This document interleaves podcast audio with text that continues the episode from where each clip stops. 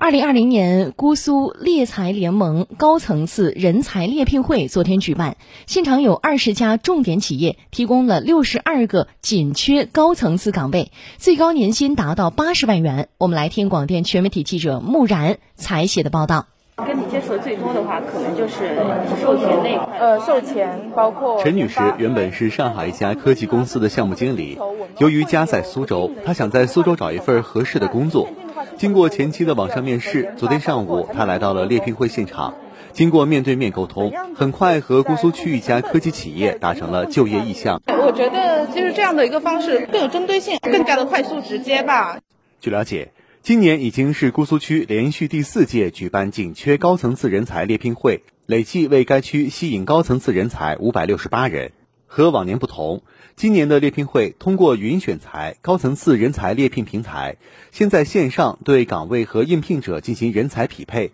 从而提高了岗位和人才的匹配度。姑苏区人力资源管理服务中心人才服务科科长范杰：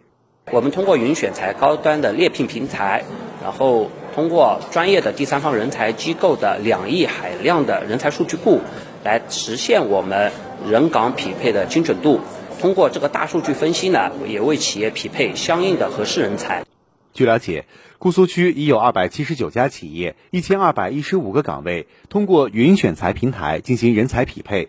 其中二十家重点企业携六十二个岗位参加了昨天的现场活动。岗位行业涵盖信息技术、数字经济、文化创意、现代金融服务等姑苏特色产业领域。